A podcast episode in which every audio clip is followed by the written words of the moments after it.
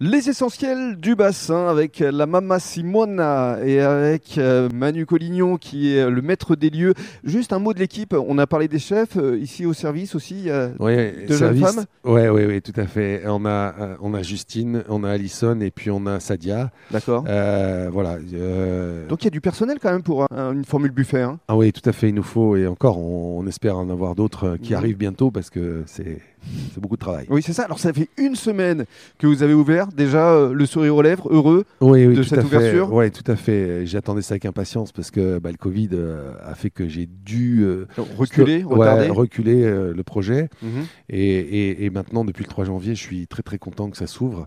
Et voilà, je suis très content de mon équipe. Mhm. J'ai choisi chacun d'entre eux. J'ai travaillé avec Philippe Dardalon, voilà, qui est un consultant avec qui je bosse Mhm.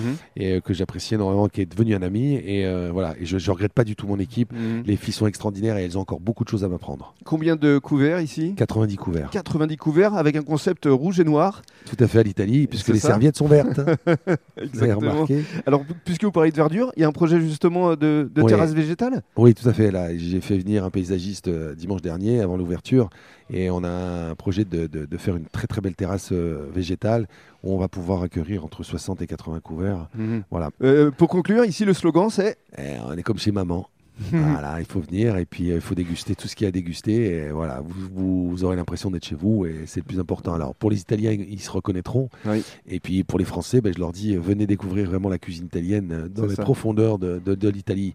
Et pas que euh, les grands monuments tels que Milan, Turin, ou Rome, ou Florence, euh, ou Venise. Et vous allez découvrir vraiment les fins fonds de la culture italienne dans la gastronomie italienne qu- qu'on n'a pas l'habitude de manger tous les jours. Qu'est-ce qu'on vous souhaite justement on est en début d'année euh, C'est qu'ici euh, ça se développe? Oui, j'espère, voilà, sans être prétentieux, sans être gourmand. Et je répéterai ce que ma maman disait, il faut savoir marcher d'abord et après on apprend à courir. Et là, j'apprends à marcher et découvrir autre chose. Ce sera le mot de la fin, c'est un beau clin d'œil? Merci beaucoup.